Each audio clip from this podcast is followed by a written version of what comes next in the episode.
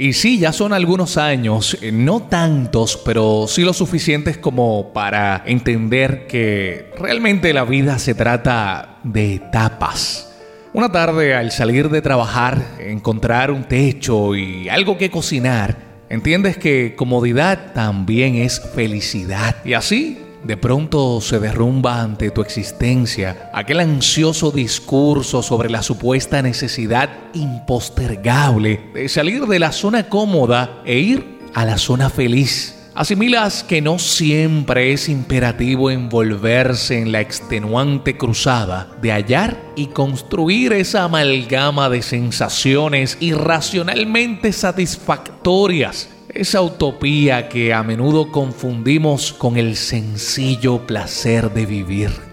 De repente en un viaje casual en carro, sin nada de música, pero con exceso de pensamientos, asimilas que si no amas, lo más prudente es no permanecer. Y si no te aman, lo más saludable es no insistir. Caes en cuenta que nadie nos debe caricias ni lealtad que lo que dimos en abundancia, motivados por las más genuinas sensaciones, no tiene obligatoriamente que ser retribuido. Entonces, agradeces por haberte demostrado a ti mismo tu capacidad para sentir. De la misma forma, entiendes que no estás en deuda con esa persona a quien no pudiste corresponder por más que hayas recibido de ella. Entonces, agradeces por la existencia de alguien capaz de ver en ti la grandeza que muchas veces tú mismo pretendes enterrar. En un rato de esos que uno toma para poner en orden viejos archivos, encuentras evidencia de tus logros, de las oportunidades que tuviste a bien aprovechar, de lo mucho que has aprendido, de lo mucho que has crecido.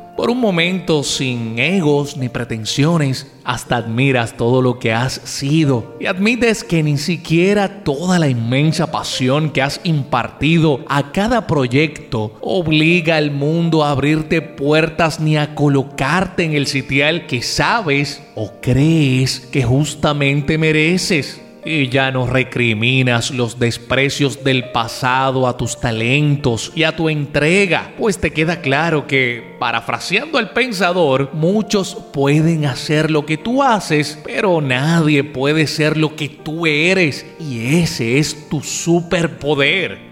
Entre esos vaivenes cotidianos, alguien con sus propios miedos, emociones, preocupaciones, enfoques y desenfoques pretende refutarte con insensible desdén. Y mientras le escuchas, comprendes con resignación que a ti mismo te falta mucho por entender cada rincón de tu propio mundo. Así que sería una pérdida de tiempo y energías pretender que alguien más desde su propio mundo intente comprender con sensibilidad el tuyo. Entonces decides priorizar tu paz a tu razón, usando tu mejor y más dulce intento de empatía como mejor mecanismo de defensa. Y descubres que eso también es felicidad y un día te tranquiliza entender que nadie te verá exactamente como quieres que te vean. Nadie te percibe exactamente como eres. Es sencillo. Soy dueño de mis pensamientos, de mis ideas, de mis motivaciones y la intención de lo que digo o lo que hago no será interpretada tal cual por los demás, porque cada cual observa el exterior a través del filtro de su propia realidad, de sus vivencias, de su condición, por más que intente empatizar voluntariamente con todo el mundo. Incluso esta reflexión plantea una visión muy subjetiva Tal vez mañana yo descubra una nueva ideología y me vea tentado a adoptarla.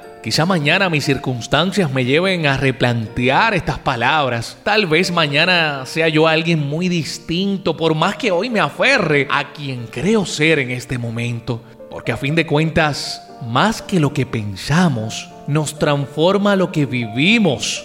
Eso incluye lo que hacemos y lo que viviremos mañana tiene un alto grado de incertidumbre. Nos queda procurar hoy vivir cada instante, de manera que al siguiente no haya arrepentimientos, aunque eso suene a otra utopía más. A fin de cuentas, de eso se compone la vida, de etapas, cada una digna de ser vivida, recordada o olvidada. Mientras tanto, asumamos y decidamos vivir cada una de ellas. Mi nombre es Wilfred Pagán y este es Mi Arte Impopular.